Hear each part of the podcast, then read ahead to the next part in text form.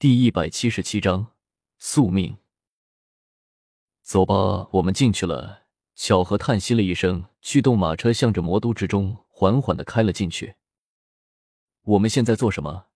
我想，经过那一战，鸿蒙应该已经把我们的事情通报给了风幻月。别的不说，魔都的高级守卫应该都知道我们的样子，只怕我们晃悠不了几天，就一定会被他们给抓出来的。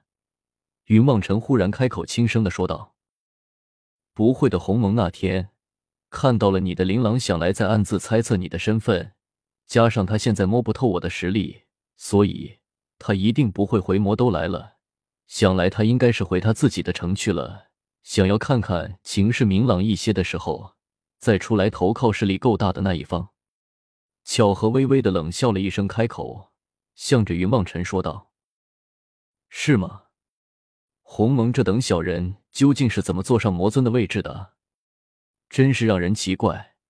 聂小七有些郁闷的开口说了一句：“实力够强，对于魔界来说这就足够了。”巧合淡然的说了一句，忽然拉住了正在行走的马车。云望尘抬头向着车外望了一眼，却见巧合停在了一处极大的宅院面前，不由得好奇道：“这是什么地方？”嘿嘿，我的一个老朋友家。巧合轻笑了一声，一脸神秘的向着云望尘和聂小七他们说道：“难道是巧合什么？”聂小七忽然开口笑了起来，望着巧合，一脸得意的表情。男的，巧合白了。聂小七一眼跳下了马车，来到那大门之前，伸手轻轻的敲了几下。不一会，一个高等魔族打开了门，找了半天。才现就站在他脚边的巧合不由得开口怒道：“那里来的低等魔族？魔师府也是你能够来的的吗？”聂小七等人都忍着笑，想要看看巧合怎么来对付这个狗眼看人低的家丁，却不想巧合只是微微的挥挥手，仿佛给那个家丁看了一样什么东西。那个家丁顿时变得满脸的谄媚之色，简直就已经恨不得。能够向着巧合跪下来了。很快的，云望尘他们也就被接到了那大屋子之中，被家丁们送到了一处大厅之中，恭恭敬敬的奉上了茶水，一个个都悄悄的退了下去。魔师是什么人？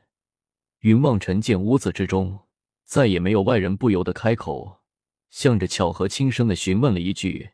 他心中对于魔师这个名字。却也是觉得说不出的亲切和熟悉。魔师，魔皇之师，万魔之师。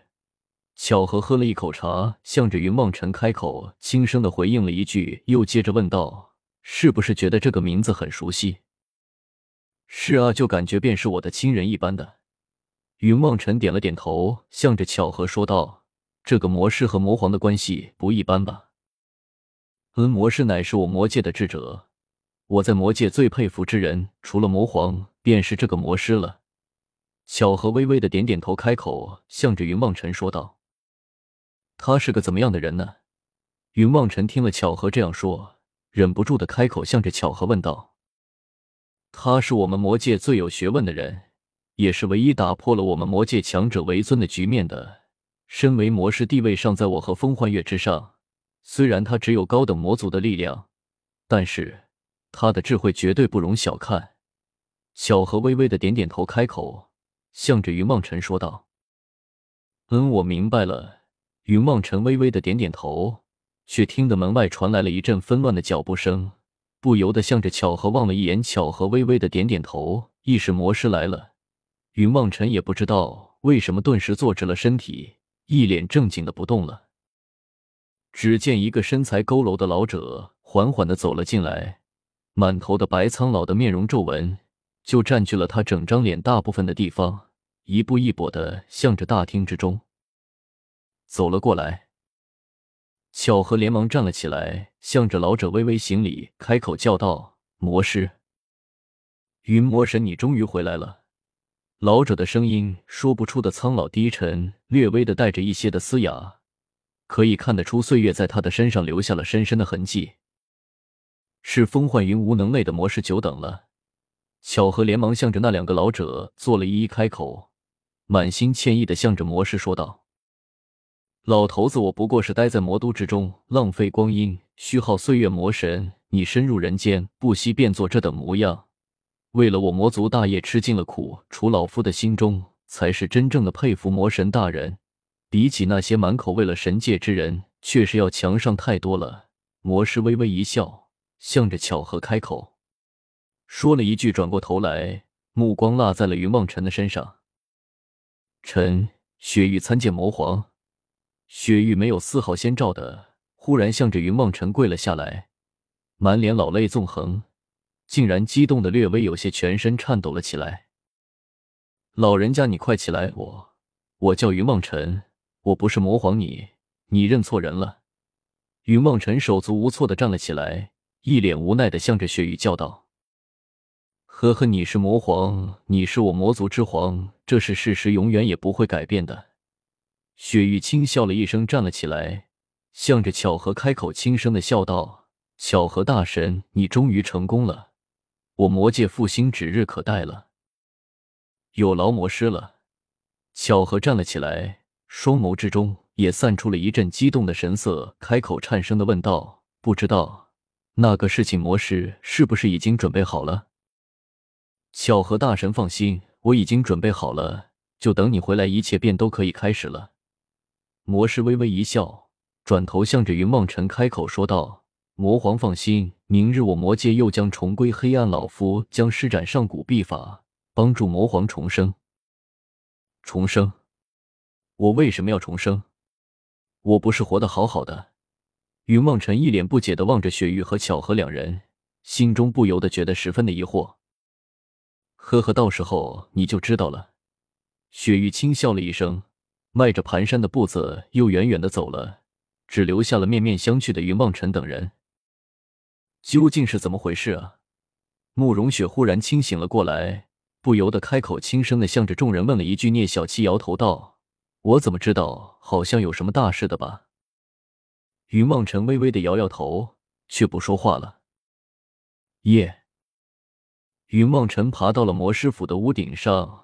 俯瞰着整个魔都魔师府，除了魔皇宫，几乎可以看到魔都的一切。云望尘微微的叹息了一声，盯着魔皇宫的方向，目光之中露出了一股奇怪的神情来，仿佛在看着什么。你在想什么？巧合也爬了上来，坐在了云望尘的身边，开口轻声的向着云望尘问了一句，随手抓起了一把不知道什么东西吃了起来。明天魔师想要对我做什么呢？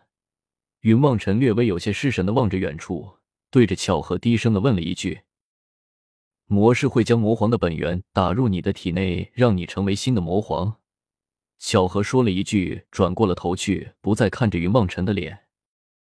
巧合，还有多久天亮？云望尘忽然开口问了一句：“魔界的白天似乎总是特别的长，往常的时候。”应该已经略微的有一丝光芒出来了，可是今天竟然依旧还是黑漆漆的一片，伸手不见五指。魔界得有七个月没有阳光了。